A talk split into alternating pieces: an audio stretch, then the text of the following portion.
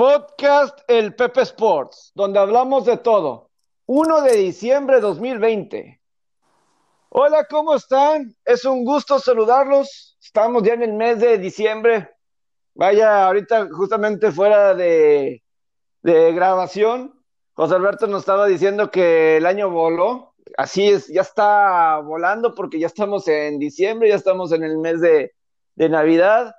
Todavía no termina la semana 12 de la NFL. No sé cuándo piensan terminarla, Baltimore y Pittsburgh, porque no es hoy martes, es miércoles. Hay mucha gente que ha preguntado y lo vamos a explicar el que ha pasado en las últimas 24 horas.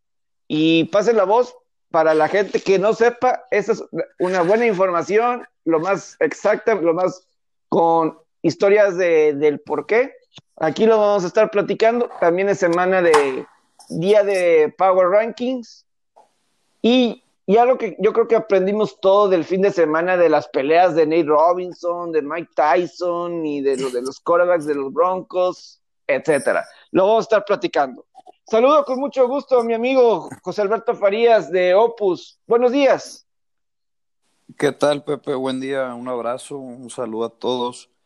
Eh, sí, está, pues primero eh, el Monday Night de ayer que termina para algunos trágico por el spread ese de menos seis y medio. Sí, es muy trágico. Eh, los que tenían el menos seis y medio, lo siento, dura derrota.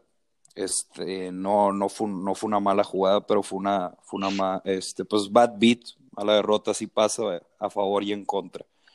Eh, hay, hay, varios temas que, que, vamos a ir a que vamos a ir platicando eh, sobre la marcha de, de eso. Eh, la NBA está más cerca, eh, la NHL está más cerca. Eh, ya vamos a tener eh, full house, un periodo de full house como estábamos acostumbrados en estos, en este semestre, vaya. Y el tema de Power Rankings, Pepe, que, y, y te iba a preguntar,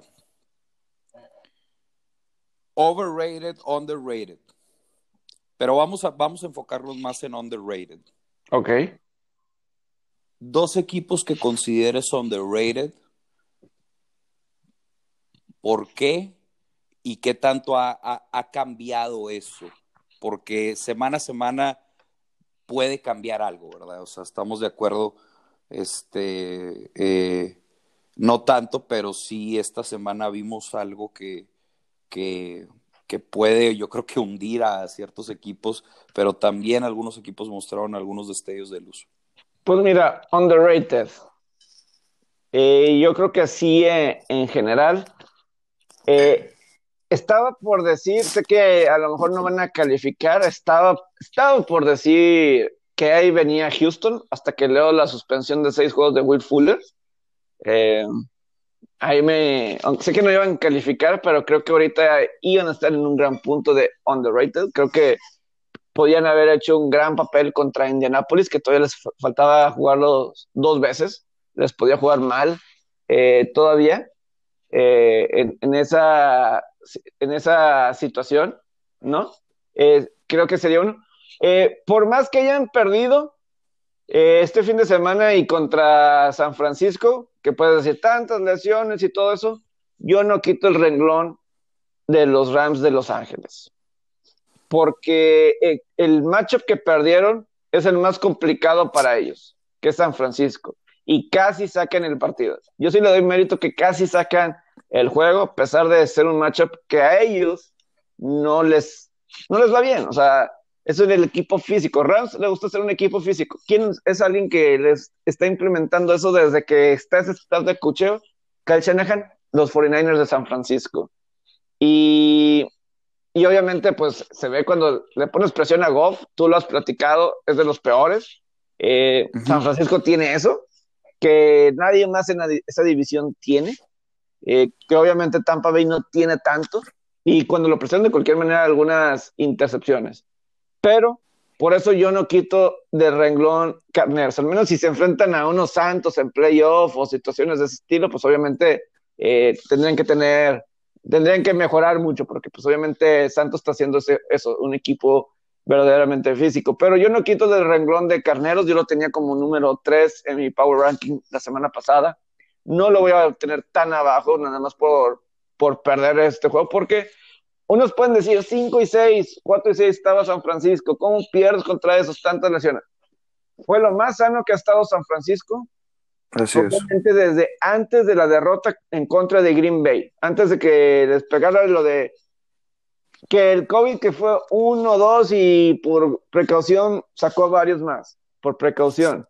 Pero eh, las lesiones de la ofensiva, defensiva, el que regrese, San Francisco cambia con Raheem Monster de corredor. Cambia completamente. Y regresa Trent Williams aún más. Entonces, eh, bastante, bastante bien lo de San Francisco, pero sí, yo no quito del de renglón. Creo que sí, un San Francisco, eh, digo, unos carneros. Estaba por decir Houston, Cleveland, yo no lo compro todavía. Ese 8-3. Yo todavía no, no lo compro. Eh, se viene un calendario complicado para Cleveland de cierre. Ahí vamos a ver realmente de qué están hechos los Browns. Creo que entonces en estos momentos yo me, iría con. Eh, lo malo es que Will Fuller salió suspendido seis juegos y está fuera de la temporada. Eso pudo haber hecho las cosas muy interesantes. Puesto de, dolores de cabeza a Colts y todavía les queda jugar contra Titanos. Una vez más.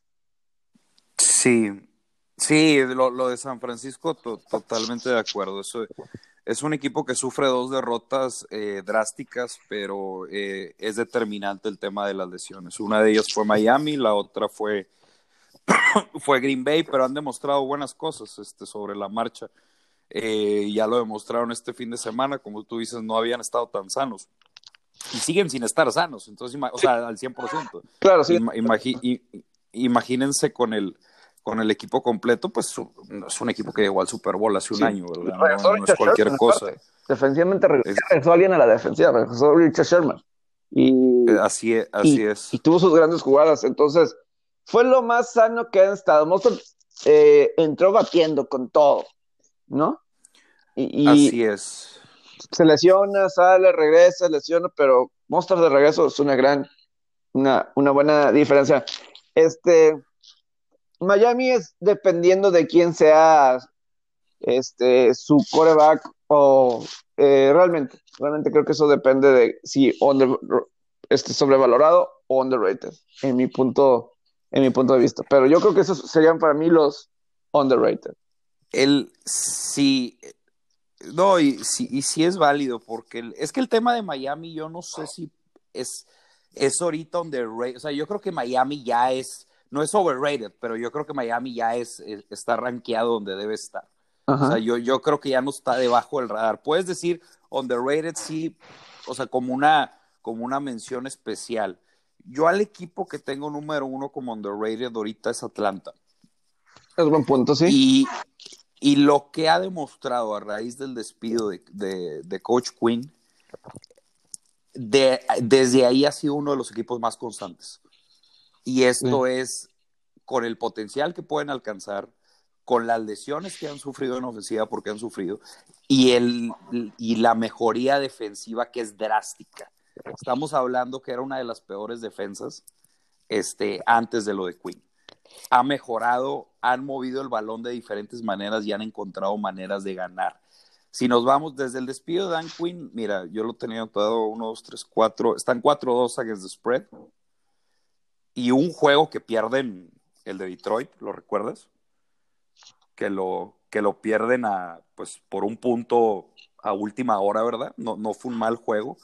Y le ganan a Minnesota, le ganan a Carolina, le ganan a Denver, pierden contra Nueva Orleans, un equipo elite, y aplastan a, Vegas. Marcador puede ser considerado una anomalía, pero yo creo que independientemente de eso, hacen un gran juego y la, y la mejoría eh, es evidente. Eh, yo creo que este, sería el equipo número uno underrated. Em, sea lo que sea, el sea cual sea el desenlace de este equipo en la temporada, creo que va a ser un gran equipo la siguiente, la siguiente temporada. Es evidente que necesitaban un cambio en, el coaching y con tiempo, con pretemporada, el próximo año podemos ver em, un, equipo pues contendiente, diría yo, cerca de elite por las, por las armas que tienen, yo creo que deben de mejorar la defensiva, sí, pero pueden traer uno o dos. Este, ahí vamos, vamos a ver. Lo que sí yo veo de, veo de Atlanta es que le pueden tropezar a un equipo que todavía le falta verlo dos veces. Y es Tampa Bay. O sea, sobre, todo eso va a depender qué tanta presión le puedes poner a, a Brady en este caso. Porque... Ah, así es. E, esa es. Si no le ponen presión, yo creo que Tampa debe de ganar esos juegos que todavía quedan en esa división. Pero puede tropezarlos lo suficiente para, nunca sabes, a lo mejor que queden fuera de, de playoff. Eh, eh, Ahorita dice, Tampa ya pasó en teoría su calendario más eh, difícil y le queda cosas, eh, juegos más tranquilos. Pero es Atlanta. Eh, puede ser lo que estoy diciendo de Houston a Indianapolis, que todavía quedan dos juegos. Eh, puede ser lo mismo, un poquito lo mismo Atlanta contra Tampa, si encuentran la forma de presionar a Brady en esos dos partidos que quedan contra Tampa. Eso es lo que se puede llegar. También Tampa al fin tiene su bye. Entonces tienen dos semanas para realmente ver qué es lo que tenemos ahorita y conformarlo juntarlo. Tienen dos semanas para el resto de la temporada. Ok, eso es lo que tenemos. Cuatro juegos nos van a quedar. Esto es lo que vamos a poder hacer por cuatro juegos para calificar a postemporada. Yo creo que deben de poder hacerlo. Mínimo ganar, Así es. Mínimo ganar tres de esos cuatro. Eh, y eso yo creo que se, con Minnesota lo inconsistente que está Chicago, Detroit, Carolina, o sea, no hay tanta competencia realmente para ese otro como para llegar eh, Así es. Eh, sí, ya está, exacto, sí. Pero tienen realmente estas dos semanas, es un tiempo valioso que si lo aprovecha bien Tampa, yo me imagino, pues yo creo que Brady debe estar así, hemos perdido tres de cuatro y no podemos, este, el peligroso es Atlanta. Eh, creo yo. Claro, no, no, y, y Atlanta, vamos a ver el macho, porque en teoría Brady debe tener un buen juego. Este, Atlanta sí sigue siendo vulnerable contra el pase. Ha habido mejoría, pero sí el, el, yardaje por aire que permiten es, considerable. Por tierra es de lo mejor. Por tierra han mejorado y han sido consistentes. Entonces no creo que les corra la pelota, ¿verdad? Pero bueno, cada, cada game plan eh, es distinto. El detalle es, pues, ¿cómo vas a parar a Julio Jones? Digo, no sé qué tanto le puedas llegar a, a Matt Ryan eh, sí, Atlanta no está corriendo el balón, pero yo creo que con Ridley Jones y contra ese perímetro pueden tener, pueden tener un, un gran juego, pero este vamos a ver cómo, cómo, yo creo que va a estar interesante ese match para ver cómo sale la línea también. El otro equipo underrated, eh, digo, porque Miami lo, lo, diría como algo, como una mención especial, ¿verdad? Pero creo que Indianapolis sigue siendo underrated menos, pero creo que sigue siendo rey la derrota contra Titanes. Tuvieron algunas lesiones, el marcador lo indica y yo creo que no es para eh, e, está de más de Sí, tú vas con tenías que decir los Colts. sí, no, tienen, tienen que estar. Es, es, un gran equipo, es una gran línea ofensiva. Este, eh, defensivamente es de lo mejor, es de lo más consistente venían de dos juegos este, eh, retadores frente a dos equipos por encima de la media que, que, les ganan y uno de ellos elite, que es Green Bay. Entonces, este, yo creo que tienen, ahorita sí, sí están underrated. Y el otro es Chargers. Chargers ha estado, es e, equipo, eh, eh, equipo raro, equipo que juega estos juegos cerrados contra quien sea. a Kansas City le hacen un buen juego eh, recordamos esa que fue la semana 3, la semana 2. A Nuevo Orleans le hacen un gran juego, ahí tienes dos juegos, dos equipos elites. A Tampa le hacen un gran juego también. Eh, yo creo que ahorita sería, eh, es el tercero, creo que es un, es un equipo underrated. Compite, es una de las mejores ofensivas en yardaje, la tercera, si no me equivoco, de, de la liga. defensivamente sí han dejado mucho que desear. Está lo del tema con Ingram, creo que sigue estando fuera. Joey Bosa regresa, por fin aparece contra Buffalo, no es suficiente. Eh, pero creo que Chargers sería, sería un tercero. Yo creo que ese récord no indica lo que, lo, lo, que ha demostrado en el campo. Eh, Oakland también se me olvida ese Oakland con ese, con ese último. Ah, a lo mejor ahorita drive. tercero underrated. Se van a ir con ese juego terrible en contra de Atlanta a lo mejor va a pasar a ser under, underrated. ¿Quién? Eh, Raiders. Puede, puede pasar de repente ser underrated porque se van a ir con ese juego de. Es que, es que de los Raiders no sabes uno, no sabes uno qué, qué pensar porque los equipos de John Gruden se caen en segundas mitades de temporada. Eso es. Pero, a ver, Pepe, ¿por qué no estás de acuerdo con lo de Chargers? De Chargers porque lo vi contra. Eh, necesitaría ver un poquito más de, de, victorias. Y bueno, ya ves que, o sea, no han cumplido las expectativas realmente los Chargers. O sea, yo sí creo que Chargers es para que tuvieran una mejor marca. Eh, ok. O sea, okay. o sea, no han cumplido con mis expectativas de, de los Chargers y, y, sobre todo del talento que sí tienen. Porque además regresó Austin Eckler esta semana. Y claro, Así es. Buffalo, que al parecer han, han mejorado defensivamente creo que saben ganar los Bills. Este, creo sí, que eh, ese es otro equipo también que está. Eh, lo que me preocupa de Buffalo es que creo que John Brown lo pusieron IR. No sé cuánto vaya a estar fuera John Brown. Y es claro que la ofensiva y mínimo el ataque aéreo de Buffalo eh, sufre sin John Brown. No, de, definitivo. O sea, Esta, yo las a, anotan menos sin John Brown, es definitivo. Sin John Brown llevan cinco juegos. De esos cinco juegos, cuatro han anotado este, menos de lo que promedio. Sí está en, comprobado. Lo bueno es que al parecer han encontrado un mejor ataque terrestre, creo, con este Moss eh, en lugar de Singletary. Y ahí fue cuando, cuando, no estaba Brown y perdieron esos juegos de forma consecutiva eh, contra, ¿quién fue? Kansas City y Tennessee. Kansas City y Tennessee, exacto. Porque no tenían un ataque terrestre, no tenían otra forma como compensar eso. Entonces, si este Moss le está dando ataque terrestre, eso puede ser una diferencia eh, contra estos equipos mientras que regresa eh, Moss. Sí. Mientras que, mientras que regresemos. Definitivo. Depende mucho del macho, pero sí está muy marcado lo que anotan con, con Brown o sin.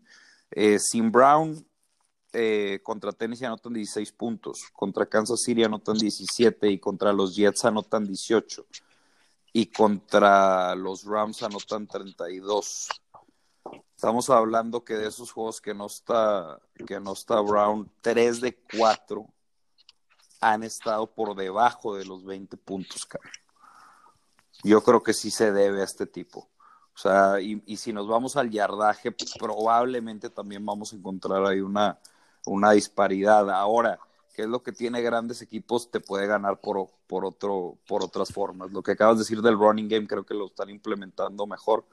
Eh, por lo mismo es un equipo que, digo, ¿por qué no, por qué no ponerlo en el, en, también en un top 5? La verdad, en top 10 es, seguro, que, es, es seguro que está. A mí, bien, a mí lo que más me... Pero, sí. este, ¿por qué no pensar no, también digo, que sea... Lo de Chargers no lo pongo porque sí, creo que sí pueden hacer más. Y no han hecho más. Y a lo mejor es por el mismo cocheo. Como criticaron mucho a a Anthony Lynn en los portales y todo eso por su manejo de reloj. Tanto la primera mitad, que según la gente de Analytics, una cuarta y dos de la yarda 48, una cosa así, faltando como 17 segundos, que dictaba este, que te la jugaras y que de, desde no sé qué año es de los porcentajes como que de más conservador en la historia, desde que tienen estos registros de números. Este, o sea, como que, o sea, el 94% de las veces te la juegas y una cosa así por el estilo, y él decidió patear, ¿no? De, de despeje, es, antes de que se acabara la mitad. Pero yo creo que por eso no lo pongo así tanto como, Ah, así digo lo de los, de los calls, yo te lo digo, o sea, o sea, como, eh, Entiendo por qué lo dices, digo, obviamente faltó de Forrest Buckner, que eso pues fue importante, eh, este jugador Otri y, y Ryan Kelly, eh, los otros dos por COVID y Kelly por lesión.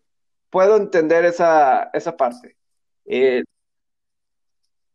Esa, digo, ahora, puede que Tennessee lo hubiera ganado el juego, pero el marcador sí definitivamente indica que hubo otras cosas por, Ah, del ahora, por qué estuvo también bueno, es. claro que una semana antes se enfrentaron a, a alguien como, como Green Bay, que iba a hacer Green Bay. algo de, de puntos. Contra Titanes, digo, se han enfrentado a Titanes dos veces en las últimas dos jornadas, dos, tres jornadas.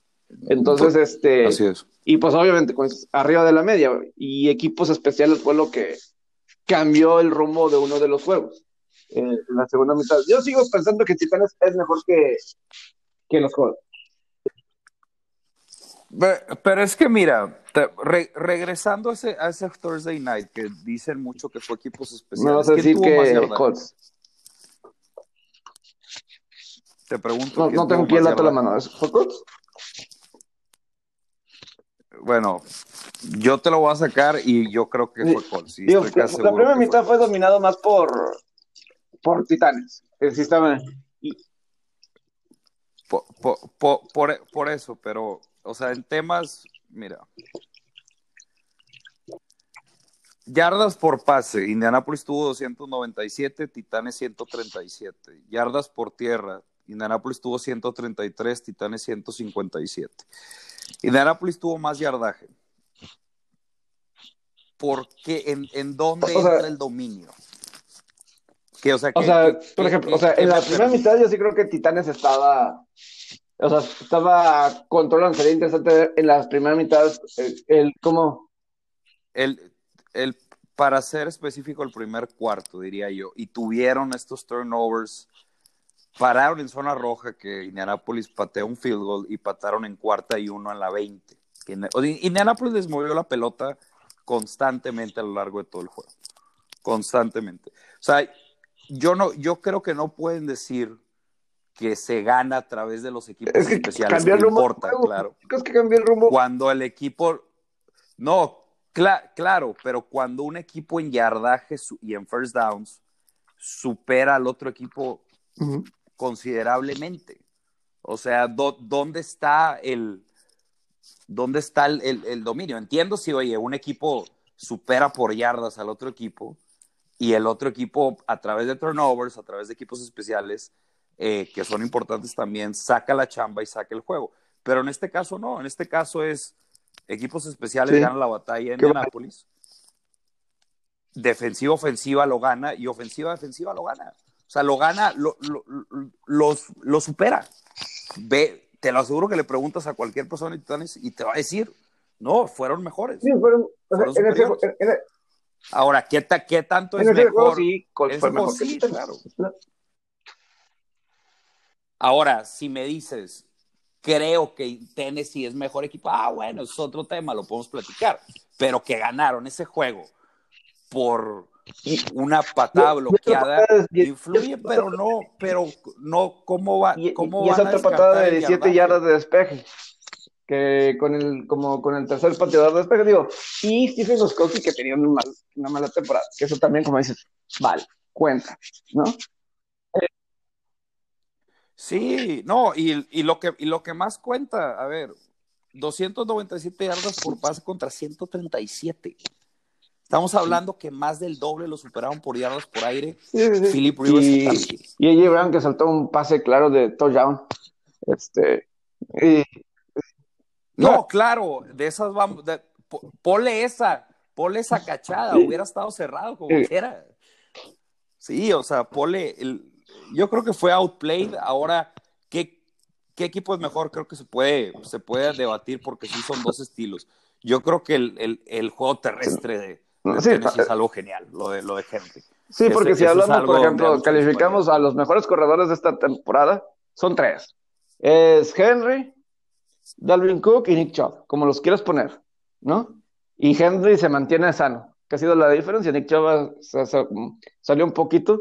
Yo no sé, Kevin Stefanski, metan más a Nick Chubb. Eso, de, eso es en zona de gol, en, en situaciones importantes. De Karim. Metan más. Vi, ¿Viste la que la, se la jugaron en cuarta pulgadas? Meten a, meten y, a Karim. ¿viste, no sé, ¿Viste el tweet que puse, no? No sé si lo viste.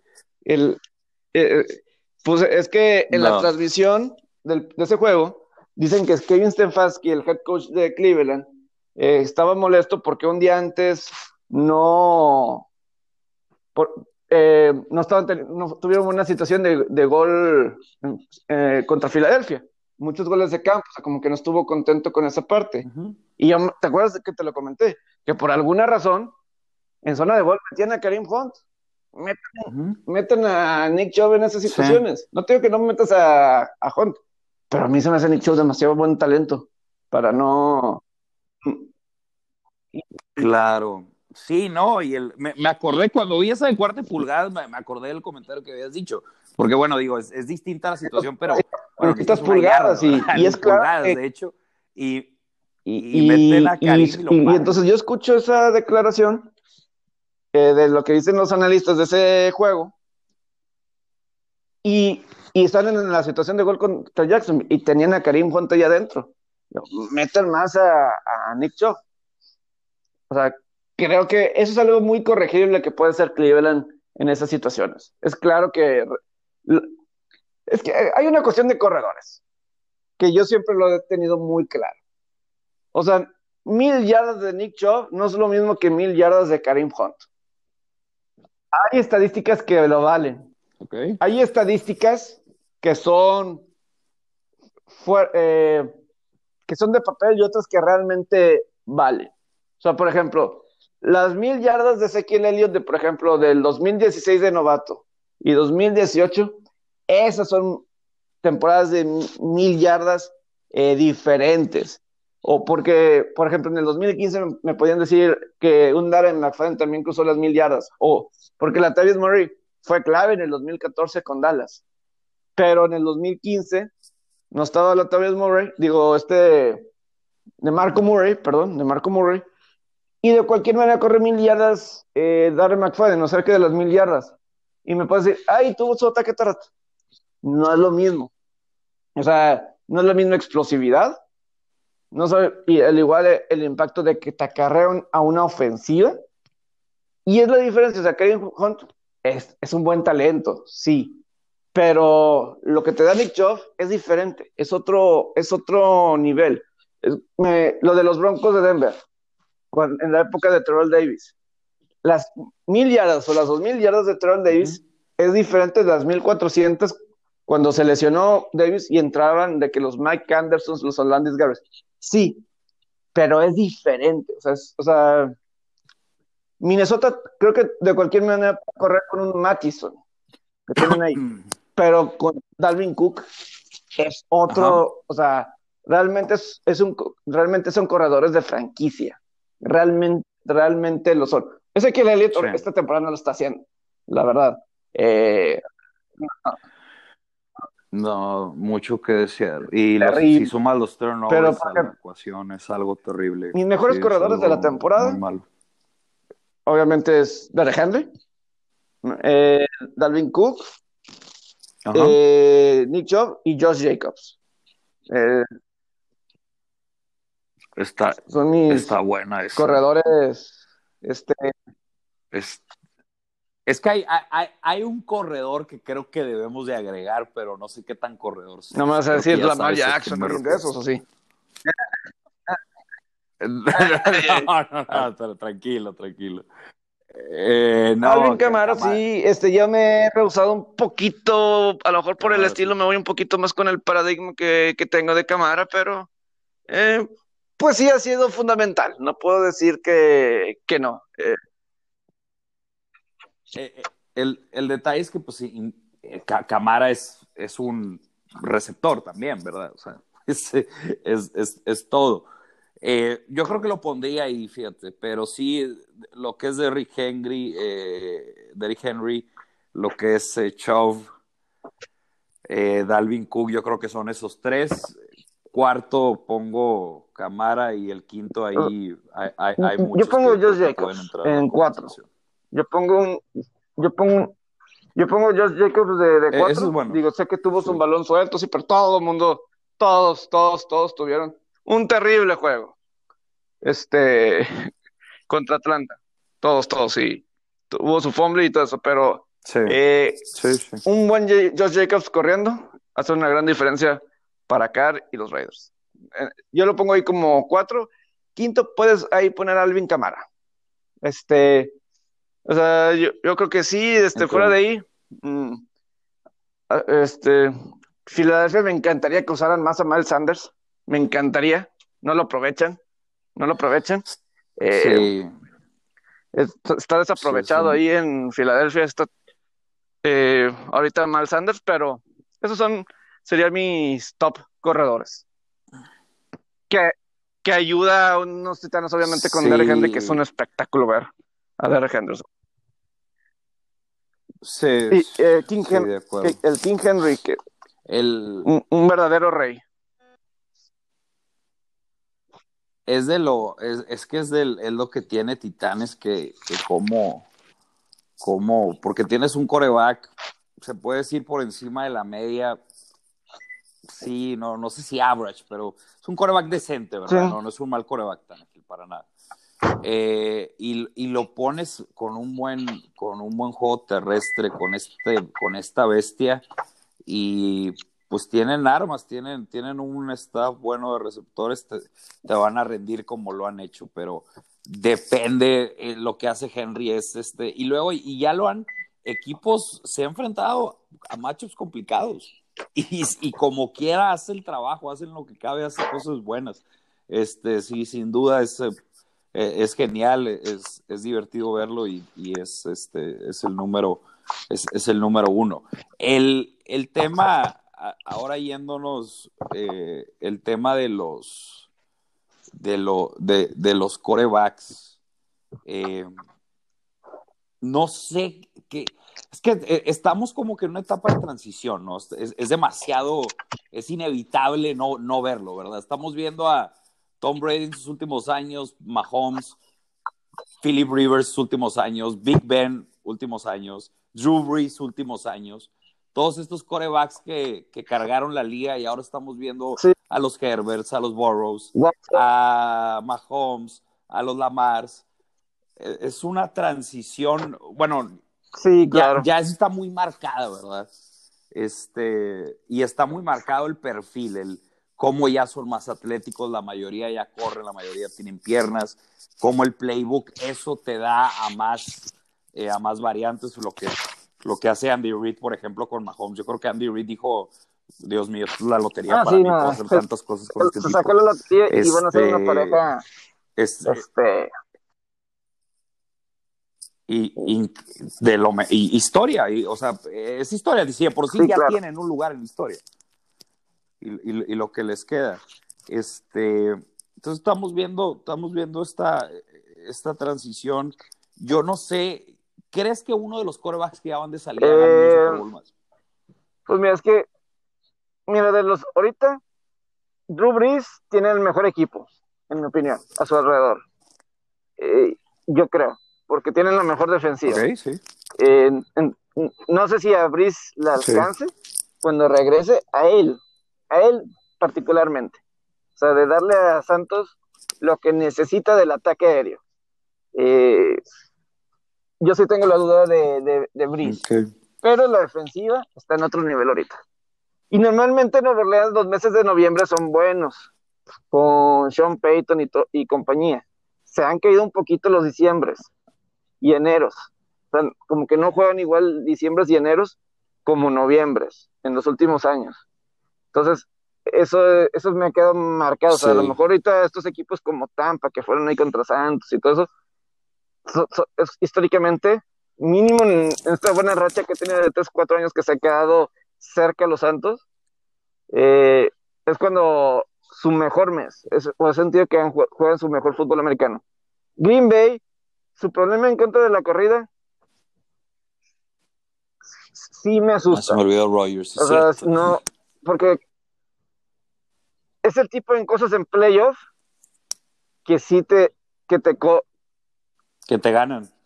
Que te, y, ya, pero ya les ganaron. Así le ganó San Francisco. fue el año pasado. Eh, las dos veces, los juegos que han perdido esta temporada ha sido por eso. Incluso Indianapolis no aprovechó eso, pero fueron otras cuestiones. Y de cualquier manera corrieron un poco.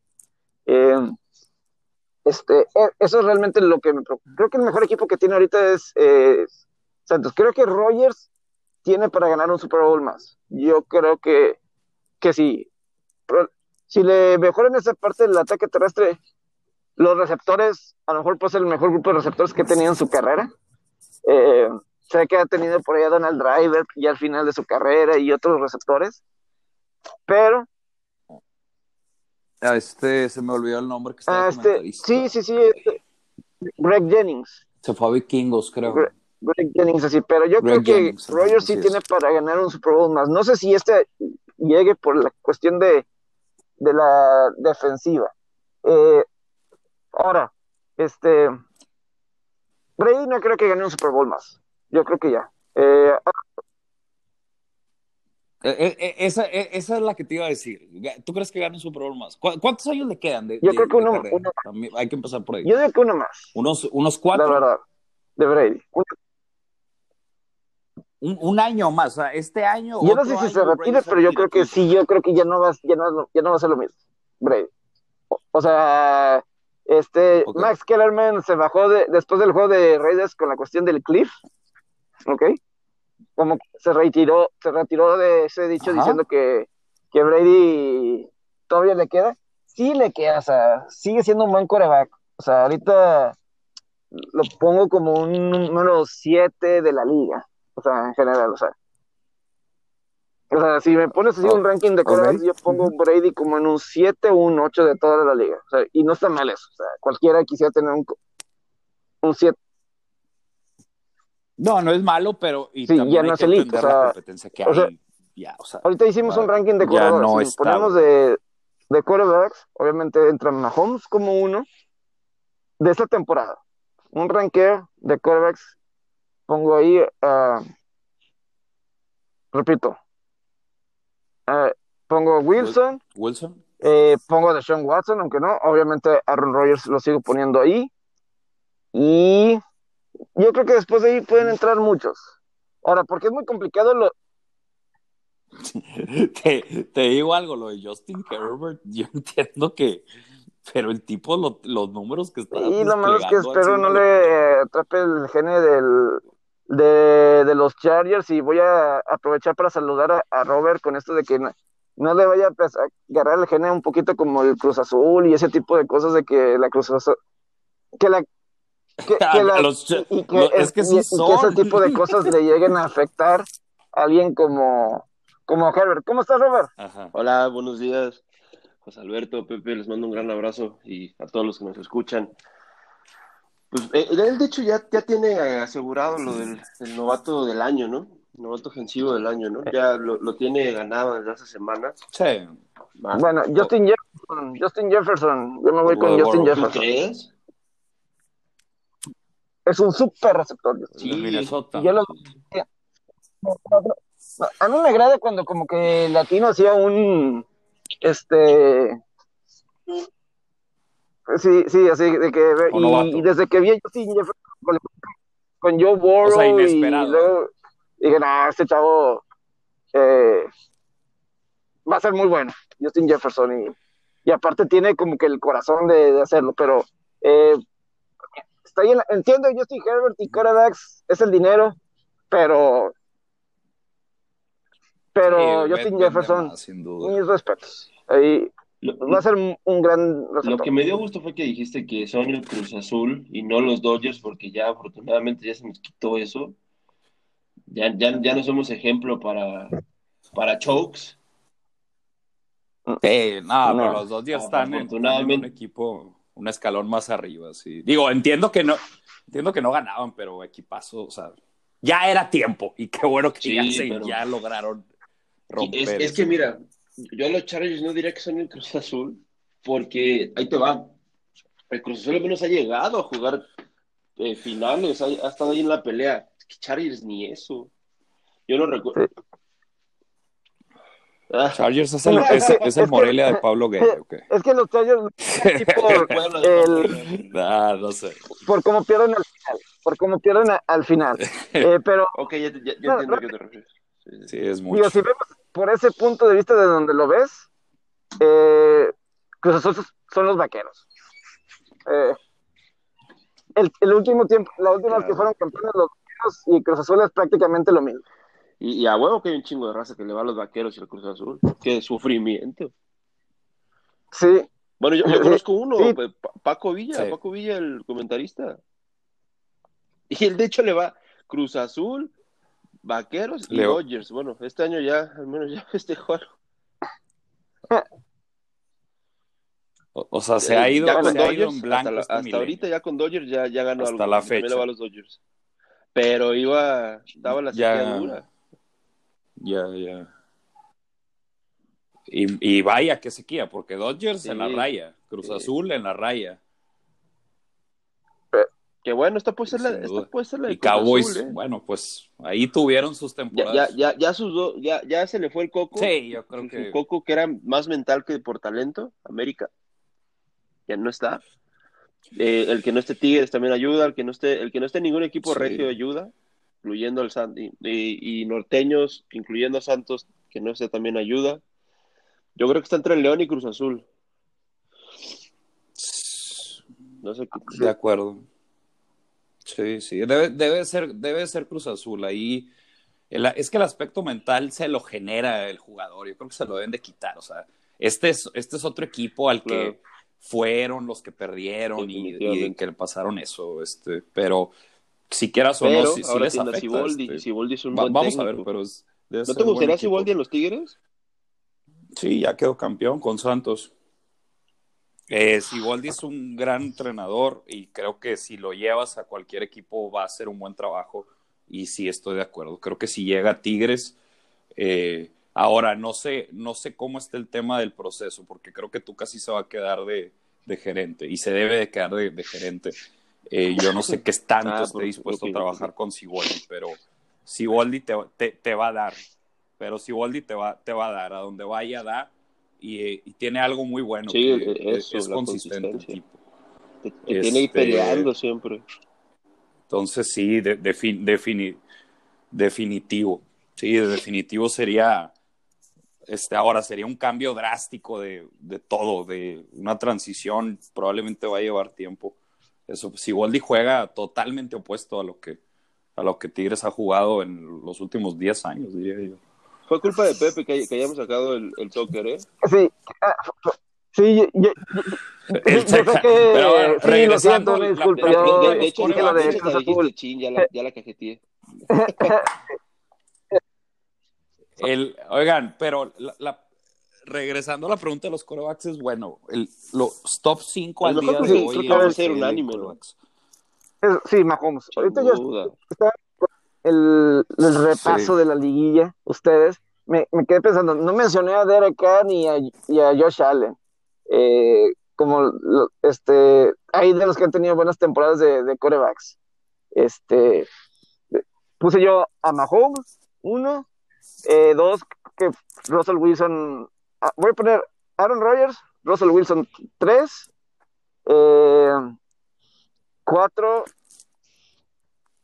eh, el 4, y, fíjate, no estoy diciendo ni Roethlisberger, que el equipo está invicto. Eh, creo que dentro de lo que cabe, pues obviamente ha hecho un buen trabajo Roethlisberger, regresando de, del codo y, y todo eso, pero pongo esos tres y voy a poner a Josh Allen, debe quedar como 5. Luego ya pongo a Roethlisberger y creo que ya después de ahí puedes poner a un Brady si quieres, a Herbert, no sé, como que sí, lo- los errores de novatos y de repente eh, es lo que todo. Me, me- me- mención especial, vaya, ¿verdad? Sí, Top este, 10 diría yo. Top 10, top 10. Eso está bien. Con eso estoy bien. No sé ustedes. Top 5 Sí. de ahorita. Robert, Para mí, Mahomes el 1. El 2, este, Aaron Rodgers. Yo creo que lo que hace ese tipo, la valía que tiene ese tipo para Green Bay es, es brutal. En 3, si me hubieran hecho esta pregunta hace, hace unos hace unas 4 o 5 semanas hubiera dicho que el 3 era Russell Wilson, pero en este momento el 3 es que yo creo que sí, sí, sí, sí, Sí. sigue siendo no, sí Wilson. es sí. Wilson, ¿no crees? Sí, es Wilson, sí. Digo, la- es que le han cambiado el estilo, ya Sí, lo, sí, sí. la- lo- es que tuvo que ajuste Pete Carroll porque ya los equipos ya lo estaban descifrando muy fácil. Y yo creo, y, yo creo que Ya- los matchups están mejor. ya- ya era más, sencillos. Eh, o más bien, están más difíciles. también, Las sí, sí, últimas sí. semanas. Este, También. eh, cuarto, yo supongo a Tom Brady. Ese, eh, él, Órale, muy alto. yo, yo creo que está teniendo ahorita su, su pico bajo de la temporada Está, es, es su primera temporada fuera de Foxborough, fuera de Belichick. Le está costando un poco, pero de que el tipo tiene talento. Yo creo que sí va a ganar otro Super Bowl. ¿eh? Ah, yo entré por esa parte, lo estaba escuchando atentamente y creo que sí, sí va a ganar un Super Bowl. Ajá. Y para mí el quinto es Drew Brees, aunque ahorita está lesionado. Pero vaya la valía que tiene ese, ese, ese jugador para Nueva Orleans. Son para mí mi top 5. Sí. El, yo creo que el, el 4 y el 5. Se hace un field grande, ¿no? Se, Ahí se puede, puede se un pone un poco tembloroso el asunto. Sí. Sí, porque, o sea, lo, lo, de- lo de Brady es, no ha tenido mala temporada. El detalle han sido los turnovers de, de Tom Brady, pero no ha tenido mala, Es mala que temporada por de yardaje por aire. No, eh, no El- he visto ya cómo quedan después de, de los partidos que se ha jugado de esta semana 12, pero era número 4 en touchdowns y número 4 en yardas. Pero yo a veces pienso que eso es un poquito sobrevalorado ese estar tan alto en algunas cosas. Una vez Blake Bortles en el año que llegaron al, al juego de campeonato fue como número 2 en touchdowns, una cuestión así, o había temporadas que Philip La verdad, los Jaguars jugaron esa, esa, esa final de conferencia, ¿verdad? e- ese final de, de conferencia. ¿Qué o fue, sea, a veces pienso que- 2018? Por ejemplo, al principio de temporada que me decían que Da- Dak Prescott era el número uno en yardas y todo eso. Yo no creo que Dak Prescott estaba teniendo uno- una buena temporada. O sea, esos, los- esos números estaban inflados. Eh, Es que está eh, el sí, no y, de, O sea, y- no que estuviera sí, de- teniendo- de- definitivo el- los números los números mienten. Eso- esos números de los números mienten. era un equipo que lanzaba cada vez que podía, eh, cada mucho y todo eso, y estaban Sí. atrás en el mercado, entonces tenías que lanzar. Entonces, para mí no dictaba, ah, estaba teniendo una super temporada. Normal, pero yo no lo tenía como coreback elite. Prescott, todavía no. Es que el- es, y el y es volvemos al, al- al- esos puestos porque eh, uno Mahomes, Yo por eso creo que dos dos Rogers, tre- tres De- de Sean Wilson, Watson- creo que es, de es Sean Watson en donde está, esos tres, ¿verdad? temporada. Eh, eh, es lo que te iba a decir. Exactamente, yo Deshaun Watson es mi 5 y Josh Allen es mi 4. Y pero yo creo que Deshaun Watson sí debe estar ahí en esos 5. La, la temporada que ha tenido ha sido muy buena. Lástima el equipo con el que está, pero por rendimiento de corebacks, eh, sí creo que sería equivocado no, no, no ponerlo en el, en, en el número 5. los, los números son excepcionales. Este, la consistencia está ahí. Yo, yo creo que, que Deshaun Watson debe estar en. en- Ahora sí en para cinco. Houston, ojo para la gente de Fantasy. Eh, a lo mejor debe bajar sus números porque si- con Will Fuller fuera, seis semanas eh, por suspendido, eh, eso sí, sí cambian los números de, de Watson sin Fuller. Will Fuller Normalmente. Y suspendido. Wow. Fue, fue seis, seis semanas por una medicación que tomó que había una sustancia prohibida, que él dice que no sabía que era prohibida esa sustancia, que vieja una... confiable, no, no, es que me lo recetó un médico, yo no sabía ni qué onda, no sabía ni qué me estaba tomando, ¿no? y, y que no sabía que era este que no era un medicamento y pues eh, siendo ya está fuera del resto de la temporada seis juegos fuera Will Fuller y le afecta obviamente a a Watson porque pues era el receptor uno ya ya habían agarrado ritmo. Claro Detroit y otros equipos que Jacksonville y así pues claro claro no pero de que Watson ha tenido una super temporada sí pero a, lo mejor los números deben de bajar un poquito aunque ya se ha encontrado mejor con Akins el ala cerrada y Brandon Cooks ha estado jugando mejor, entonces a lo mejor no tanto, pero desde que llegó Watson a la NFL se ha entendido de maravilla con, con Fuller. Entonces le quitas a Hopkins y ahora sin Fuller, otra vez Watson se tiene que ajustar y a lo mejor se tarda un poquito en, en ajustarse. Sí, Y sin correr, Sí, y sin correr la sí, pelota. sí. y sin correr. Pero No yo- corre la pelota. por eso es lo que decíamos la semana pasada, que sí. yo lo- el, el futuro de la liga, que empezamos un poquito con, con eso, con este comentario del top 5, este, obviamente es que de los viejos, de los nuevos, yo sí creo que el Mahomes, Watson y un Lamar Jackson a su máximo potencial es, el futuro de la liga, a su máximo Claro, sí, y yo le, y está lo de, digo, reciente, ¿verdad? Pero lo de Herbert y Burrow deben de, de estar Vamos ahí a ver, también. sí. Deben, de- o sea, son buenos y lo, lo de Lo- Burrow lo pues, es la valioso lesión, con ellos Vamos a ver Es que han demostrado regresan, pero- calidad y buenos, este, y que, y que están al nivel de la liga sin tener equipos competitivos. Sí. Imagínate si les Ah. armas un equipo competitivo alrededor. O sea, yo- Cincinnati con Joe Burrow, Cincinnati con Joe Burrow ganó La- el domingo pasado. La. Sí, Ajá. puede ser. Eso es Sí, claro. sí, de acuerdo. es la, es la defensa. O sea, de eh, Herbert y Burrow tienen grandes ofensivas. Por, puede- podemos argumentar el tema de la línea ofensiva de Cincinnati, pero en general tienen uno de los mejores staff de wide receivers de la liga. Eh, San Diego, bueno, Chargers, Los Ángeles también. El problema es que defensivamente es- esas dos defensas, la defensa de Cincinnati y la defensa, les tienen que dar oportunidad para ganar juegos, o por lo menos ganar juegos tranquilos, porque sí eh, es el punto débil del- de, de, no estoy diciendo que, que, ne- que necesite forzosamente a DeAndre Hopkins, de Sean Watson, con que le pongan un receptor arriba del nivel promedio de la liga, ese equipo haría maravillas. El problema de Houston es que no tiene selección de primera ronda, porque si se la dieron a Miami Uh, buen punto. por Larry Tunsil y por Kenny Stills. Y lo chistoso de la situación es que Houston corta a Kenny Stills, porque no ha resultado, para mí ha sido una decepción de los últimos años, la adquisición que más me ha desilusionado.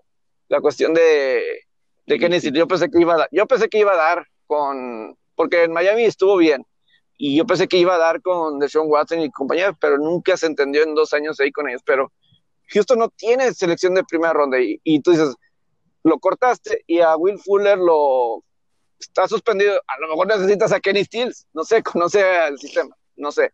Pero después de dos años ahí, Sí. pero ahí está claro la cuestión de, como dices, Robert, que un Watson le pones un receptor mediano o, o de un nivel buen, in- interesante, va a ser un va a ser mucho de Sean Watson. Y ojalá pronto le hagan un equipo de elite, porque además tiene star power de Sean Watson, tiene star Sí. power. Ahora, Eh, ahorita que están hablando de los corebacks, perdón, perdón si me estoy regresando a lo que ya hablaron por lo, por lo tarde que entré al episodio. Hablamos Pero- de corredores, del top 5 Ah, de no, ok, ok. Eh, Es que yo, yo lo que quería tocar era el tema, de, por ejemplo, ayer de Carson Wentz.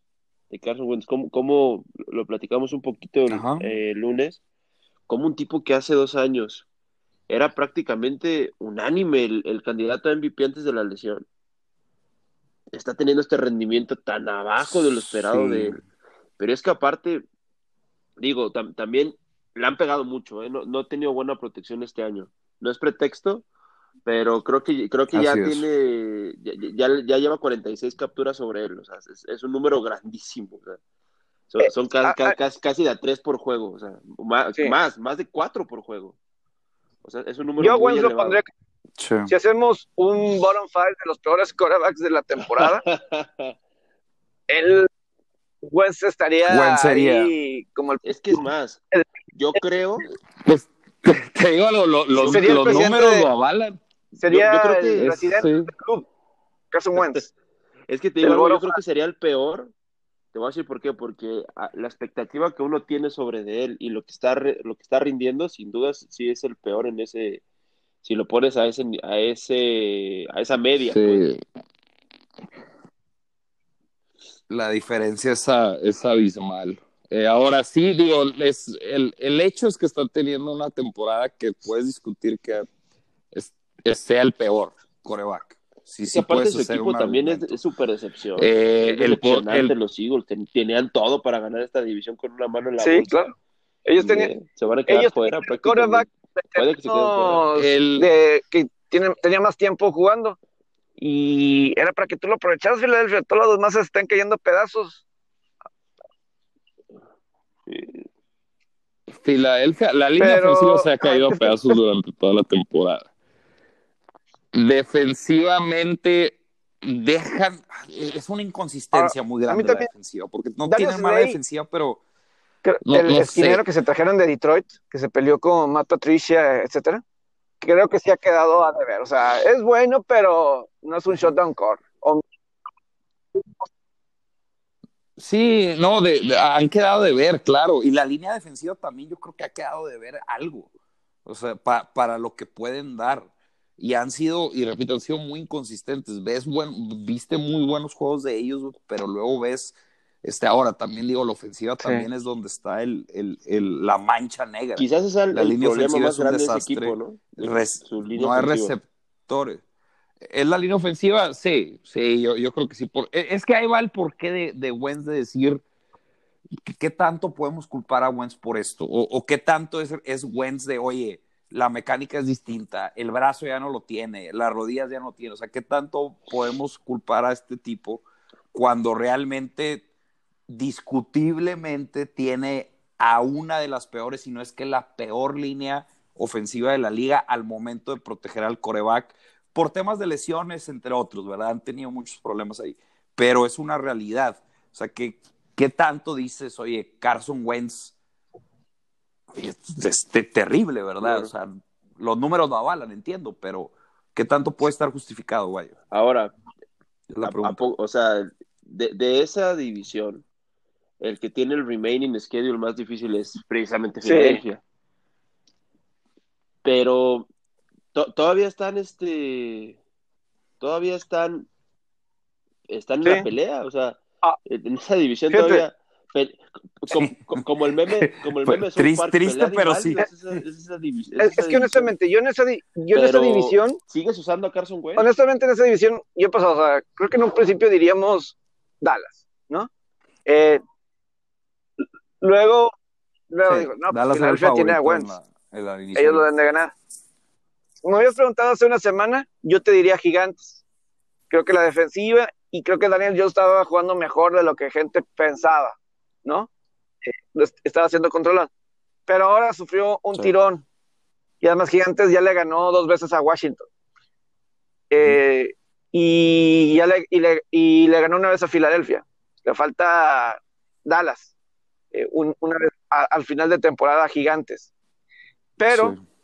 eh, el, el que Daniel Jones creo que va a estar fuera un par de semanas, tú dices, afecta, porque Cole McCoy, Afecta. Y- Sí, claro. va a de, Fíjate que de McCoy lo- entrenar, etcétera. Ahorita yo diría Washington con Alex Smith, que, es- que vaya mejorando ahí esa situación, la presión de la línea defensiva.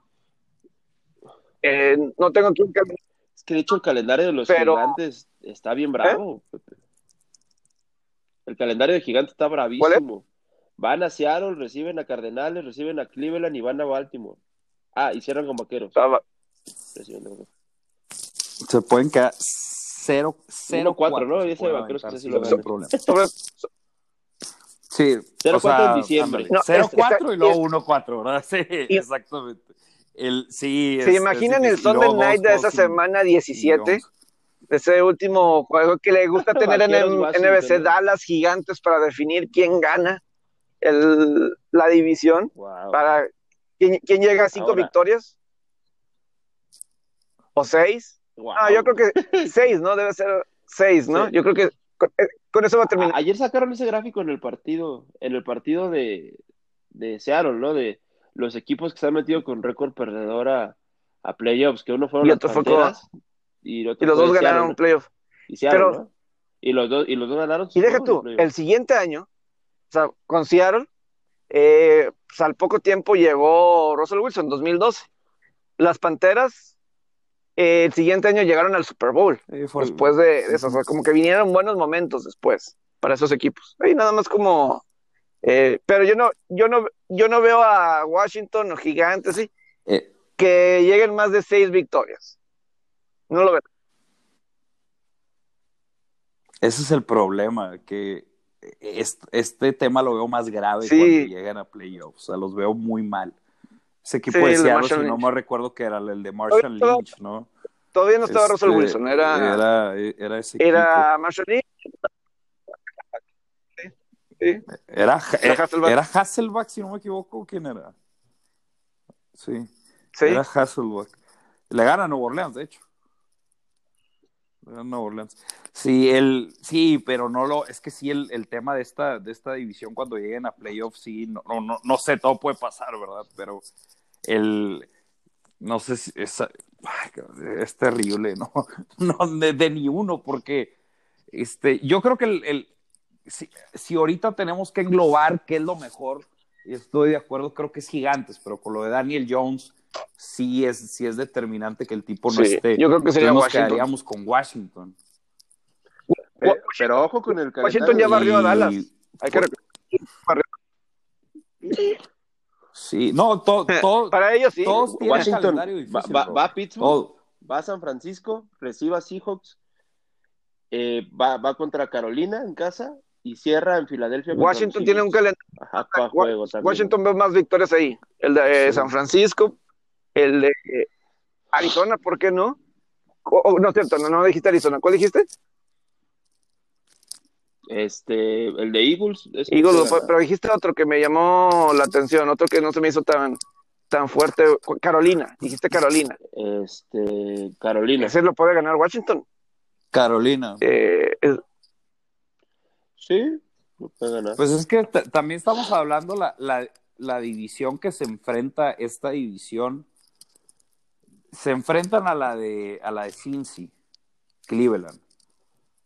Eh, Cincy, Cleveland, Pittsburgh, Baltimore. Todos esos ¿Quién cuatro creen son que tiene? muy complicados. y de Ahora cualquier sí, manera sacamos la línea. ahora Cincy menos Otra vez, ¿verdad? somos, so- Que lo somos los mejores en eso.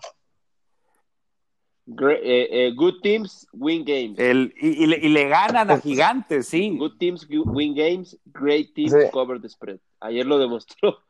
Oigan, lo de, lo de Seattle, terrible. Eso, eso, lo- los, los famosos gigantes. Lo de Seattle ayer terrible, lo del spread. Sí, Lo, del lo, lo, spread. lo de la línea, 90% sí, de las trágico, apuestas sí, estaban en el trágico. seis y medio. Y que te lo saquen, y que te lo saquen de esa forma, Sí. qué, qué triste. ¿Quién creen que tiene el calendario más, más fácil de esa Dallas. división? Los vaqueros. Los vaqueros. Va- va- van a Baltimore, A, ver, Va- échatelo, van a Robert, ¿cómo Baltimore, está? Van a Cincinnati, reciben a los 49ers, reciben a los Eagles y cierran en Nueva York contra los Gigantes. Sí. Sí. Sí. Pues ahí está, buen Pa- argumento. para la por mala fortuna de los vaqueros, Pues con todo el cambio de calendario que ha habido, a lo mejor les puede tocar de regreso Lamar Jackson. Este, si se hubiera jugado original todo, no le hubiera Sí. tocado Lamar Jackson, pero eh, si Lamar Jackson se cura rápido del COVID, eh, pues ya es elegible, podría ser elegible para jugar el martes que sigue. Ahora, los momios están más 190 Ajá. que Gigantes gana la división, más 200 Washington, más 260 Eagles y más 550 Vaqueros. ¿A quién le metemos unos, lo, lo de, lo de unas alitas? Sí. Pues po- por, lo que dijiste del Ah. calendario, lo de Dallas, Otra vez me quieren seguir 550 vendiendo los vaqueros. No, No, no, No, no, no, El el Es que no, es por ellos, Pepe, es por los rivales. No, y por los rivales, no, no, no son ellos. Ahora, ¿cómo está el calendario de Ahí va, Washington? ahí va, ahí va de nuevo, hermano. Ese nos faltó. A ver, Es a ver, este, eh, van a Pittsburgh, van a 49ers, Ajá. a San Francisco, reciben a Seahawks, Ajá. reciben a Carolina y cierran en Filadelfia contra los Eagles. Sí, no, es. es- Eh, de- definitivo, Dallas yo creo tiene que- el, el- la Y más. aparte son, son juegos divisionales los de Dallas, o sea, aparte, puro juego de seis puntos. Pero Sí. Pues es que, a ver, va- vamos a pensarlo bien. Si vemos el calendario, no puede ser una mala decisión que pienses que Dallas Eh, vaya yo, a ganar fíjate, la fíjate. eh, Washington sí tiene partidos que creo que pueden llegar a ganar. Eh, como es el juego de. El de San Francisco, creo que por el tipo de equipo que es Washington, creo que creo que se lo puede ganar Washington. No, Buen duelo.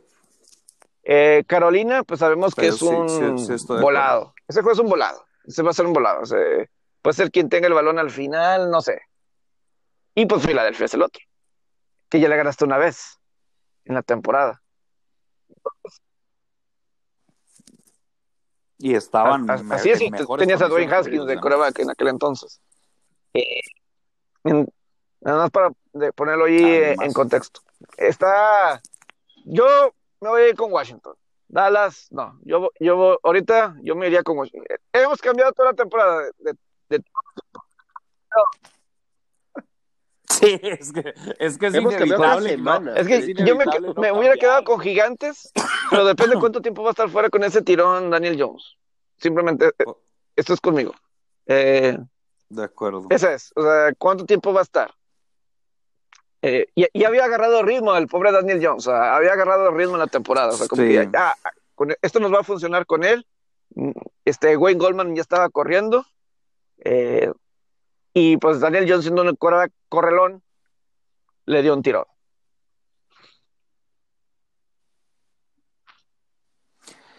Sí, sí, es, eh, es que sí, hemos cambiado cada semana, pero pues es complicado, ¿verdad? Aferrarte a uno. Creo que Giants eh, ha sido el mejor de, los cuatro a lo largo de la temporada. Repito lo de Pepe, lo de Daniel Jones es determinante, tengo que quitarlo. Eh, por el calendario, me inclinaría por Dallas. Por equipo, por equipo me inclino por Washington, porque lo de Filadelfia ya es, e, es, difícil. Una estadística así interesante. Desde el 2004 ningún equipo de la división este ha repetido como campeón divisional. O sea, en años seguidos no ha habido alguien que lo ha ganado en años consecutivos. Y ese es Filadelfia. ¿Y quién qué? Lo ganó ¿Quién la ganó el año pasado? Eh, nadie lo ha hecho en años consecutivos. desde el 2004, desde Andy Reid y Donald McNabb, nadie lo ha. Es que e, eso habla de lo competitiva que era esta, esta división. Ahora yo no sé si es competitiva, ahora es pareja, pero es... sí, cómo, o sea, Washington lo ha ganado en algunas ocasiones, hasta Washington ha ganado división. Washington, la, era de Tom Coughlin y, y Manning pues, ganaron sus títulos divisionales. Obviamente los vaqueros, Prescott y los vaqueros tenían sus títulos divisionales. Así eh, es. Filadelfia ni se diga. Sube y baja, sube y baja. Sí, no, han sido, los cuatro han sido, eh, han tenido, el, que menos es Washington, ¿verdad? estamos de acuerdo, pero tuvieron ahí que fue el, año ahí, los años con, con Kirk Cousins y Hasta eso eran Jay Gruden eran competitivos Kirk Cousins también, así es. También, sí. El, pero sí era, ahorita es todo lo contrario, era una división muy buena, era cuando tú eras un equipo y te tocaba jugar contra esa división, decías chingada, Este, porque todos los cuatro eran, eran, eran juegos muy. Para mí, una rivalidad que a mí siempre me ha gustado mucho es Filadelfia Gigantes. De juego. Eso es, o sea, como que siempre importaban. Acabo de ver como la semana pasada o algo así, lo de Sean Jackson contra Gigantes. Me tocó ver. No, fue este. Así es.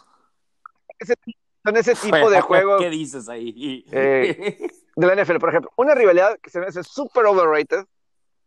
Entiendo que es la más añeja, pero se me hace súper overrated porque siempre gana el mismo. Y, o sea, son casos menores cuando sucede lo contrario. Y casi nunca están al mismo tiempo arriba. O sea, ya se ha sido históricamente el Green Bay Chicago. Me agrada mucho más Green Bay Minnesota como rivalidad. O sea, siento que son más los juegos importan más juegos valen más. Claro que este fin de semana no importa, está 5-5, 7-3 y gana Chicago, eh, se apareja todo. Pero, o sea, Green Bay por lo general ha estado arriba porque una, tuviste a Brett y Aaron Rodgers. Chicago cambian quarterbacks todo el tiempo y no le han dado. Entiendo que es por eso, pero en los 80s Chicago estaba arriba y Green Bay estaba abajo. Entonces, como que no han coincidido en mucho tiempo estar arriba igual. O sea, los, o sea eh, en Minnesota desde la era de Dennis Green, Dennis Green y Michael de coaches. O sea, Minnesota era equipo constante en playoff, luego llega Randy Moss, le hacen pelea a Green Bay, lo quitan a Green Bay de equipo de elite en la nacional en aquel entonces, porque Green Bay era de Super Bowls y se había hecho de elite. Minnesota quita a Green Bay de, de elite y, y pues ahí tienen sus buenos duelos en playoff, lo de Randy Moss que haciendo como si se bajara los pantalones, todo ese tipo de cuestiones. eh, a mí me agrada más el Minnesota, o sea, me ha dado más como liga, me ha emocionado más como eh, viendo los juegos, más un Minnesota Green Bay diciendo, ah, va a haber algo interesante, puede ser algo diferente, pero como Chicago nunca le ha pegado un coreback, nunca, nunca, nunca, eh, no podido, te hubieras imaginado que Chicago hubiera seleccionado a Patrick Mahomes, a un Deshaun Watson, esos duelos en contra de Aaron Rodgers y los Packers. O sea, nada, sería un espectáculo. Sí. Sería sería una, locura, tener esos duelos. Todavía Rogers, todavía creo que Rogers puede jugar. A él sí creo que puede jugar cuatro o cinco años más bien. Creo que Brady, honestamente, yo le veo. ¿Y crees que gane otro, Rogers, creo que sí. anillo? Yo, yo de hecho compro más la de Rogers que la de Tom Brady. Órale. Creo que ese equipo tiene, es, está más formado. No, no por, obviamente, individualmente es una cosa, pero el equipo, el proceso está más, el músculo está más trabajado, ah, el, de, el de Green Bay. Ahora, lo que, sí explicaron algo, le queda más nada más que sería investigar bien las estadísticas, pero Jim Nance y Tony Romo dijeron que Bruce Arians ha tenido éxito con otros quarterbacks a lo largo de la historia y han dicho que normalmente el segundo año con esos quarterbacks son los mejores o mejoran bastante. O sea, eh, o sea, Ben Rollinsberger, Está muy eh, Carson Palmer, o sea, el primer año de Carson Palmer creo que fue 2014, 2015 llegan hasta el juego de campeonato los Cardenales, eh, Rollinsberger creo que también segundo año, o sea, no, lo escuché, pero no puse ninguna estadística, se me hace intrigante. O sea, ¿qué pasaría en un segundo año con todo un receso de temporada normal? No sé si vaya a ser normal, abril, mayo, junio, no sé. Eh, pero no sé, o sea, no dije ningún dato, pero está como para tenerlo en mente. Marcada, si hay un año más de Brady y, Arians juntos. de acuerdo. Sí, el vamos a, es que quiero pensar que este equipo, por lo talentoso que es, si lo pones en dos temporadas, la siguiente temporada va a haber una mejoría considerable. Porque ahorita esta temporada están pensando en cómo acomodar las piezas es principalmente en ofensiva, que es donde han batallado más, con qué hago para ganar juegos. Defensivamente sí es el perímetro, ahí puedes hacer varias cosas, ¿verdad? Pero lo que dijo, lo, lo que dijiste, Pepe, lo, lo, que dijeron Tony, Tony Romo y Jim Nat, sí es, sí es interesante, porque además sin, vamos a suponer que no tenemos esa estadística o no, no tenemos ese comentario, si esperas una mejoría con un año completo más normal, pretemporada, más planeación y demás. Creo que esto de Tampa Bay se hizo mucho, vamos a armar este equipo con, talento y no nos importa cómo el rompecabezas. Que luego en noviembre le regresa a, Antonio Brown. Están teniendo Otra vez vamos a rearmar todo. Eh, eh. Yo creo que eso fue mal. Sí, claro. Y ahora te digo, tienen esta semana bye. No lo han tenido en toda la temporada. Eso puede ser bueno para ellos. Eh, que eh, para que, ok, nos van a quedar cuatro juegos. Sin duda. ¿Cómo, Y, es que ahí te va una. Es como cierras. Sí. Y, si ellos se llegan a enrachar en, este, en diciembre. Ah, y el pues, calendario está un poco más sencillo. Atlanta es el que dudas un poquito. Ahí. Sí, por, por como vienen jugando últimamente, ¿no? Que la verdad sí está marcado el, el la alza en el nivel, ¿no? el, pues, pues, de hecho está peleando todavía, Pero no, es, muy leve, es muy leve. Es que creo que creo que los equipos de la postemporada están muy marcados eh, de comodines, salvo la este que ahorita estamos platicando, pero de comodines, uh, un Minnesota, eh, digo, si le hubieran ganado a Dallas, otra cosa hubiera sido. Minnesota creo que es el que si se puede llegar a enrachar por el coach que tienen. Eh, eh, pero Carolina, este fue casi casi un juego de playoff, el de Carolina-Minnesota.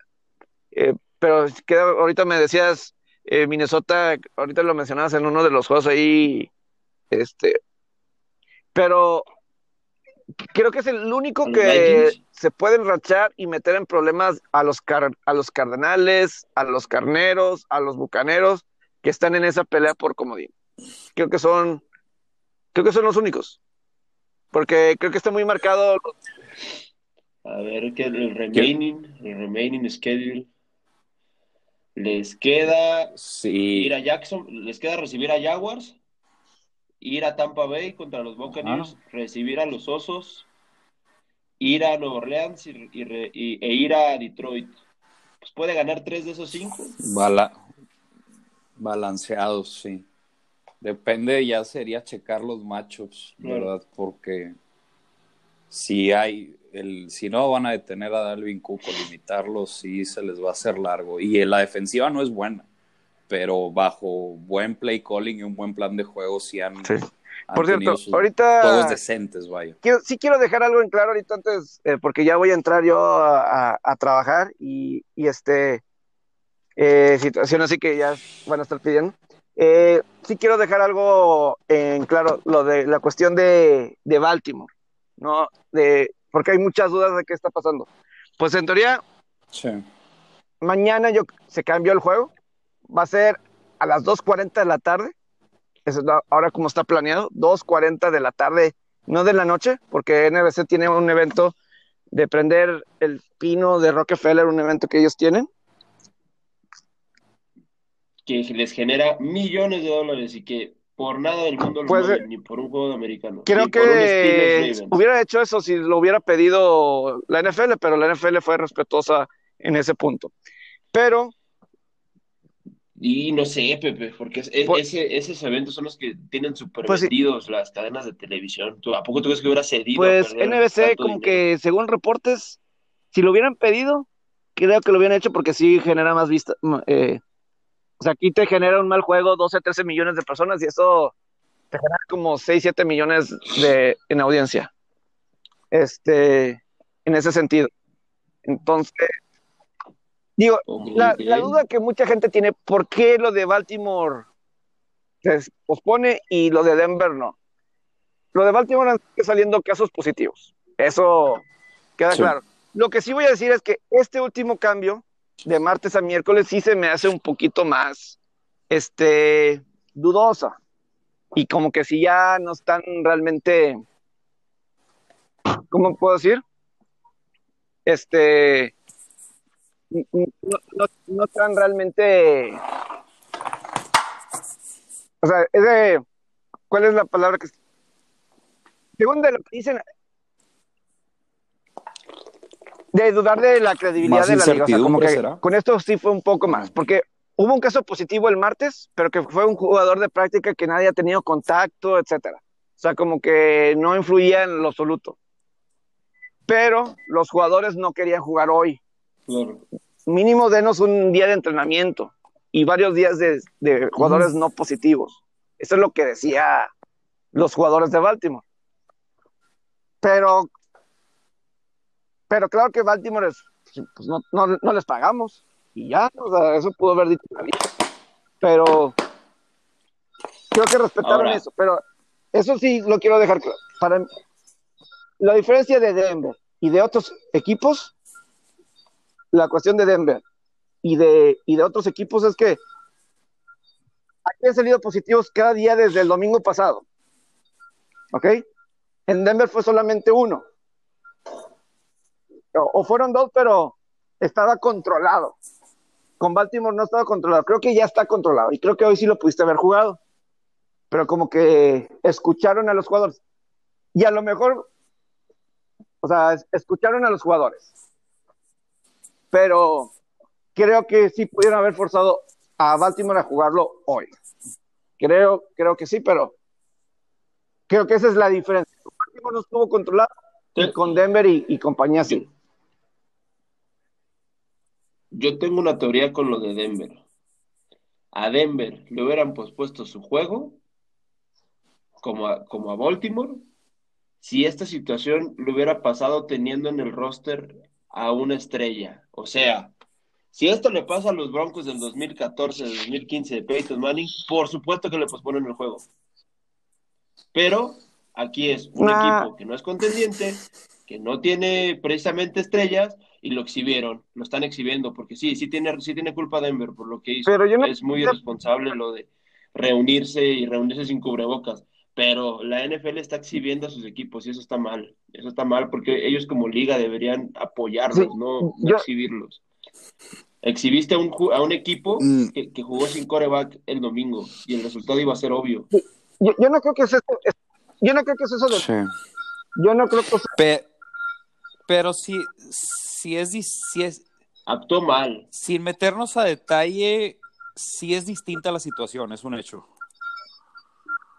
Y frente a situaciones distintas, Acá están tienes que cuidando a actuar de Lamarcito. manera diferente, ¿verdad? Creen que va a Pero- ser la cara de la liga. pero es que no va- tres años Lamar Jackson- su mentira. Eh, de- Ah, es que-. O sea, eh, Lamar eh, Jackson no va a jugar. Eh, eh, Pero son los Ravens, pero son los Ravens. ¿Por qué no actuaron igual con Denver? Es una situación No, con- muy similar con Denver. Pero Y a Denver lo aventaron, lo aventaron al, lo aventaron a la, a la guerra con, con un este es con unas tijeras. o sea, es diferente a lo de San Dios. Francisco.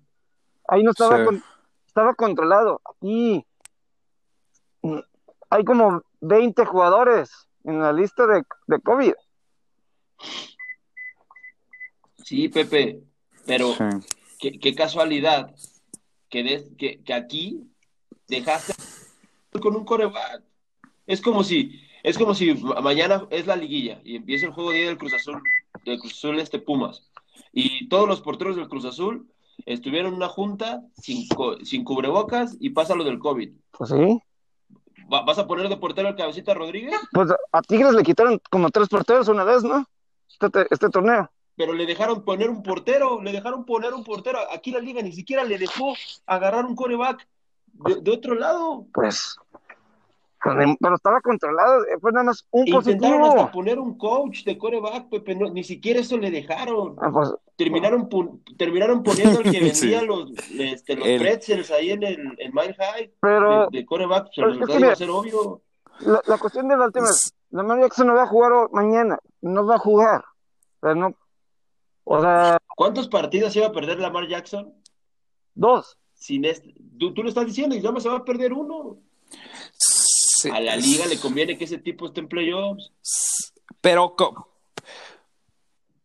pero va- van a ser afectados. Ah, ma- quiera. mañana O sea, todos de, sin Lamar Jackson, eh, mañana van a jugar.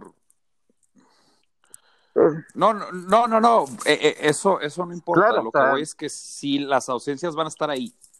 Lo, lo que, lo que tuvieron que hacer fue comprar tiempo o sea, porque no había no- un control. La no va a jugar ni Y compraron, compraron que no cuatro, jugar esta cuatro semana, días, si no me no va a jugar en contra de días. Dallas. Willis, Willis ni tampoco, ni esta semana ni la que sigue, porque ellos acaban de salir positivos. Sí, O sea,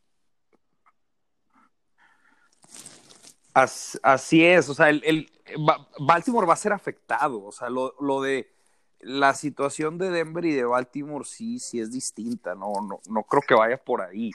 Este, se ne- necesitaban comprar más tiempo para controlar la situación. La situación de Denver estaba controlada. Ahora, Denver fue exhibido, sí el domingo, vamos a ver si Baltimore va a ser exhibido mañana. Definitivamente si alguien piensa que va a ser exhibido, tiene los argumentos, pues van a tener ausencias por el, o sea, o sea, no es como que la, van a recuperar todas las ausencias del COVID, no, nada que ver, no, sí van a, van a estar desmantelados el día de mañana. ¿Qué tanto? Sí. Pues hay que ver detalle bueno, sí detalle, lo ¿verdad? quería claro, sí, este, por ese lado. O sea, sí ha habido, sí hay diferencias. A mí lo, lo, lo que sí de, de hoy a mañana, ahí sí critico a la liga. O sea, como que siento que le dieron mucho poder a los jugadores cuando realmente Baltimore creo que no se lo merecía. Eso sí lo voy a decir. O sea, de, lo de hoy a mañana. Este, ¿Qué no se merecía Baltimore? ¿eh? Sí. ¿Qué no se merecía Baltimore? O sea, que se cambiaron de martes a miércoles. Que porque los jugadores no se iban a presentar o no querían jugar hoy. A mí se me hace más irresponsable lo de Baltimore. ¿Cuántos días seguidos lleva teniendo positivos? Eh, son. Desde el domingo No, pasado, o sea, de- desde el lunes, una por- semana. por-. Hay equipos, Pepe, hay equipos que no han rebasado ni los 10 positivos en toda la temporada. sí, pero es que ah, Ah, sí, sí. No, O sea, es- sí. Y, claro que también hay algo. Y claro que también hay algo por lo cual se están provocando esos, esos contagios. Ni eso pueden controlar los Ravens. Es que- Qué desastre. es Sí. que, mira, la cuestión. Hay que recordar lo del trainer, ¿no?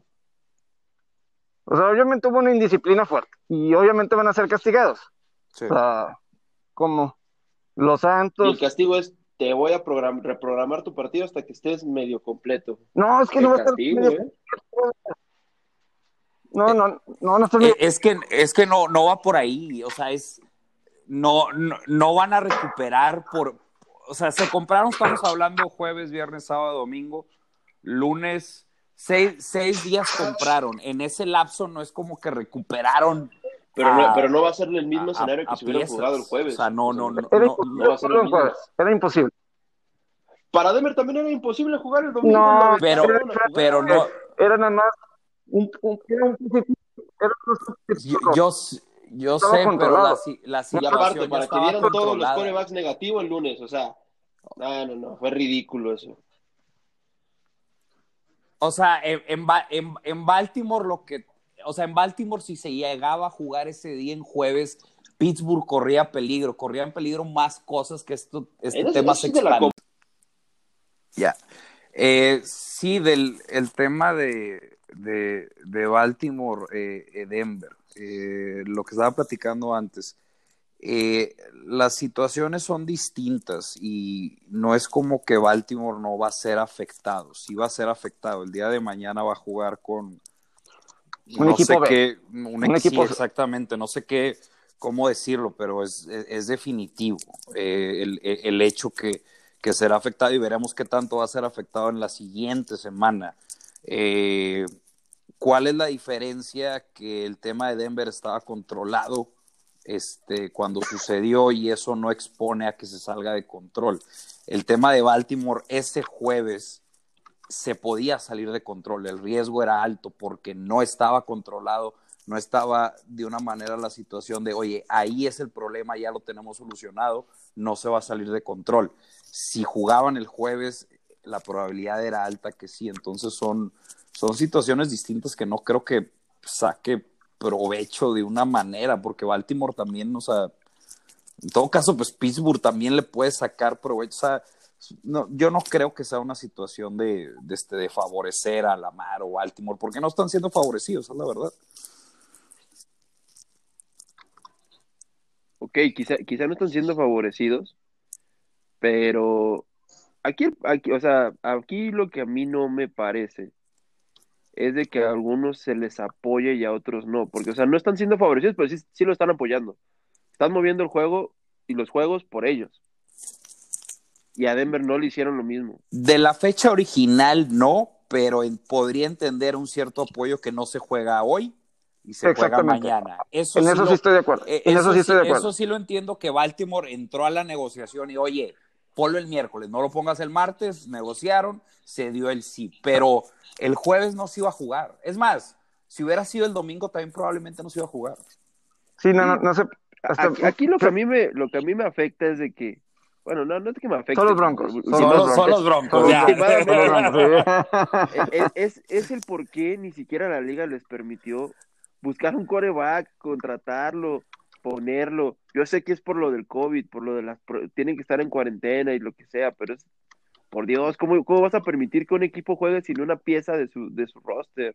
Sin una pieza completa, o sea, es, como si, si, si te dice en, en grandes ligas, no, pues es que el bullpen, todos estuvieron, todos los pitchers de bullpen estuvieron este, en, en una junta con el pitching coach, sin cubrebocas, y no pueden usarlos hoy todos los del bullpen. Ah, ¿y ahora qué hago entonces? Es lo mismo, ¿eh? Es exactamente lo mismo. Y la forma en la que actuó la liga contra Denver fue con toda la intención de exhibirlos, No. y para mí No. eso no puede hacer una liga profesional. Claro que No, sí, porque los terminó exhibiendo. ¿Qué, No, qué gana, terminó la, ¿Qué gana la NFL diciendo, déjame, hago Pues, pues, ellos, algo? que- ellos querían A, poner, lo- a los broncos. ellos querían poner un, un precedente de que el que haga las cosas mal, del, del que haga las cosas irresponsablemente, pues va a tener consecuencias. Como estas. Porque sí, yo no estoy justificando la acción de Denver, ¿eh? lo que hizo Denver está mal. Estuvo mal lo que hicieron. De, de reunirse y no tomar las medidas necesarias.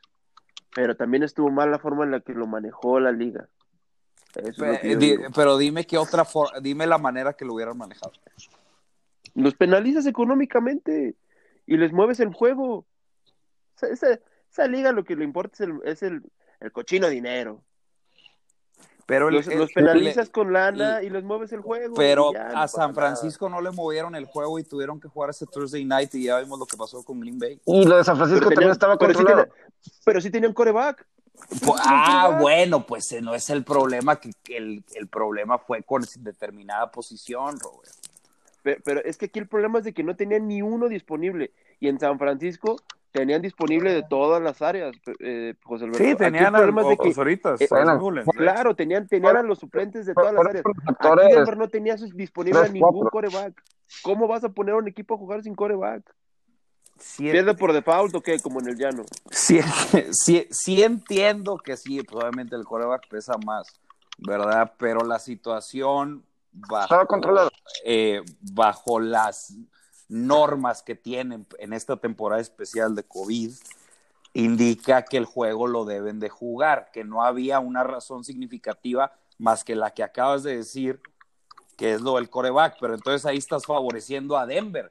Imagínate si San Francisco hubiera dicho, oye, pues sí es el coreback, pero yo tenía a toda la línea ofensiva jodida, cabrón, ¿por qué no me lo moviste a mí? A, a San Francisco fueron todos los receptores. Todos los- no, tenía, no tenían receptores, corredores tampoco tenían, entonces ¿por qué no? Imagínate si, ha- si haces eso de hacerle el favor a Denver, y si lo estás favoreciendo, vaya. Pues ¿Qué es más imagínate lo que te hubiera pasado. Improvisar un corredor Claro, estoy de acuerdo, Robert, o pero, un coreback. pero eso no tiene culpa la liga de quién habrá sido. Pero entonces, ah, entonces ya hay dos antecedentes de que la liga tomó malas decisiones. Lo, o sea, los exhibió a ambos equipos.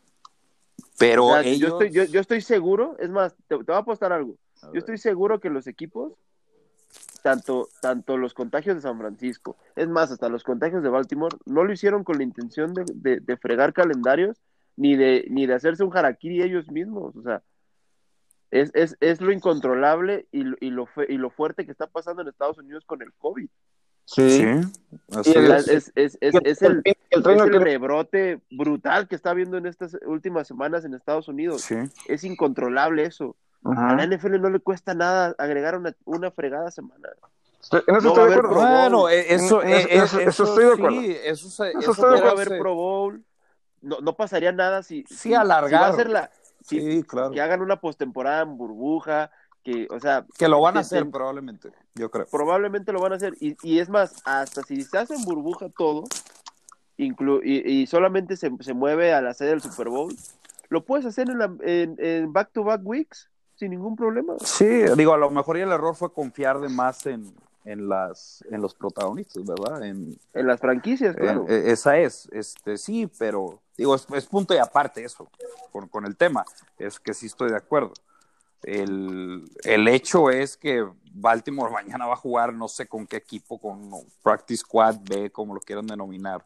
Pero yo, o sea, yo, Eh, yo lo que estoy de acuerdo es que sí, sí debieron de haber jugado. Yo sí creo que hoy se pudo haber jugado y pudieron haber forzado a Ah, los es- eh, eh, eso sin duda, fue, fue negociación que lo hicieron de manera exitosa y lograron mover el juego, pero sí creo que ahí favorecieron un poco, sí creo que debieron de jugar el día de hoy, eso estoy de acuerdo. Sí. Ay, ¿cómo, cómo, cómo estaremos platicando quizá en, en un par de años que ya se les acabó su mentira a Lamar Jackson? Lamarcito, Lamarcito. No, está, pues, está por irse, eh, Lamarcito. E- Es evidente que la temporada va bajando y en caída libre. Pero es, bueno. es- es un hecho, pero bueno. Pero bueno. Señores, les agradezco. Ah, Un gusto. A ti, a ti, Pepe, a ustedes un gusto. Buen martes, saludos. Buen martes, abrazo. martes de Champions League. Saludos. Ánimo. Ánimo.